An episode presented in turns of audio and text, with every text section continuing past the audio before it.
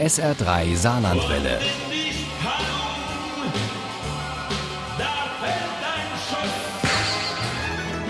Der Krimi-Tipp.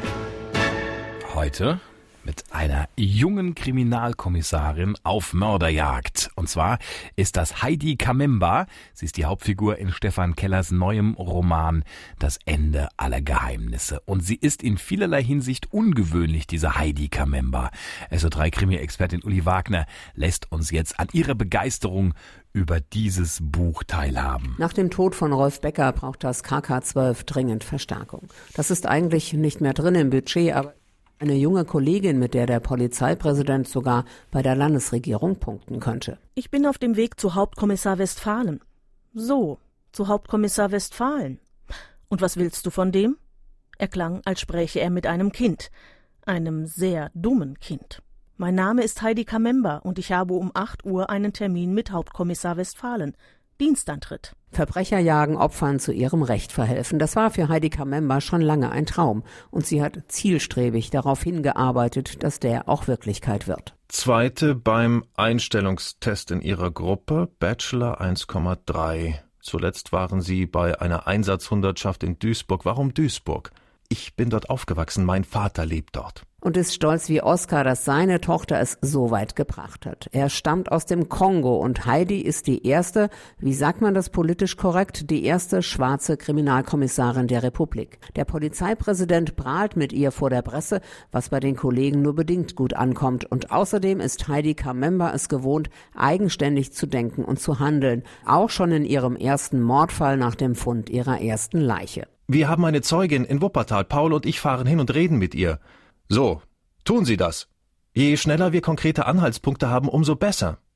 Und Sie entscheiden, wer hier wann was macht, Frau Kriminalkommissarin Kamemba. Auf einem Parkplatz in unmittelbarer Nähe des Leichenfundortes herrschte offenbar reger Sexbetrieb in Wohnwägen. Und Westfalens Freund aus dem Innenministerium gibt Kamembas Chef diesen Tipp. Euer Ding ist jedenfalls eine klassische Rotlichtgeschichte. Es war mir wichtig, dass du Bescheid weißt. Und dann ist da ja auch noch der Staatssekretär mit seiner spektakulären Affäre mit der Freundin seiner Tochter.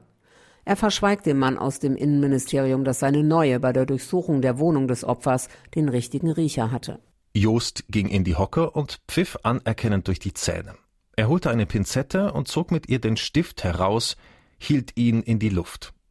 Ein USB-Stick. Einmal Fingerabdrücke bitte. Trotzdem fällt es ihrem Chef schwer, sie einzubeziehen, als Tusk, der Computerexperte des LKA, sich daran macht, dieses Beweismittel zu entschlüsseln und sie damit auf die Spur des Mörders zu bringen. Heidi ist irgendwie ein Fremdkörper. Über den Tod ihres Vorgängers Rolf Becker redet keiner. Er soll sich mit einer Dienstwaffe erschossen haben. Und Heidi beginnt zu ahnen, dass ihre Kollegen und vor allem Bruno Westphalen ein ganz dunkles Geheimnis haben. Bruno war einmal der beste Polizist, den ich kannte. Ein unfassbar guter Ermittler und ein sensationeller Chef. Aber dann? Anna starrte aus dem Fenster. Dann ist Rolf Becker gestorben? Ein Schuss ins Blaue. Volltreffer. Mit Das Ende aller Geheimnisse ist Stefan Keller ein ungewöhnlicher Ermittlerkrimi gelungen, der auf vielen Zeit- und Beziehungsebenen spielt. Packend erzählt und mit einer überzeugenden und sympathischen Hauptfigur, die versucht, ihren Weg zu gehen, auch wenn ihr noch so viele Brocken vor die Füße geworfen werden. Wie gut, dass Das Ende aller Geheimnisse im Untertitel Heidi Kamembers erster Fall heißt. Denn von dieser starken Frau will ich unbedingt noch mehr lesen. Okay, dann freuen wir uns schon mal auf den nächsten Teil. Das Ende aller Geheimnisse von Stefan Keller ist bei Rowold erschienen. Das Taschenbuch hat 336 Seiten und kostet, genauso wie das E-Book, 9,99 Euro.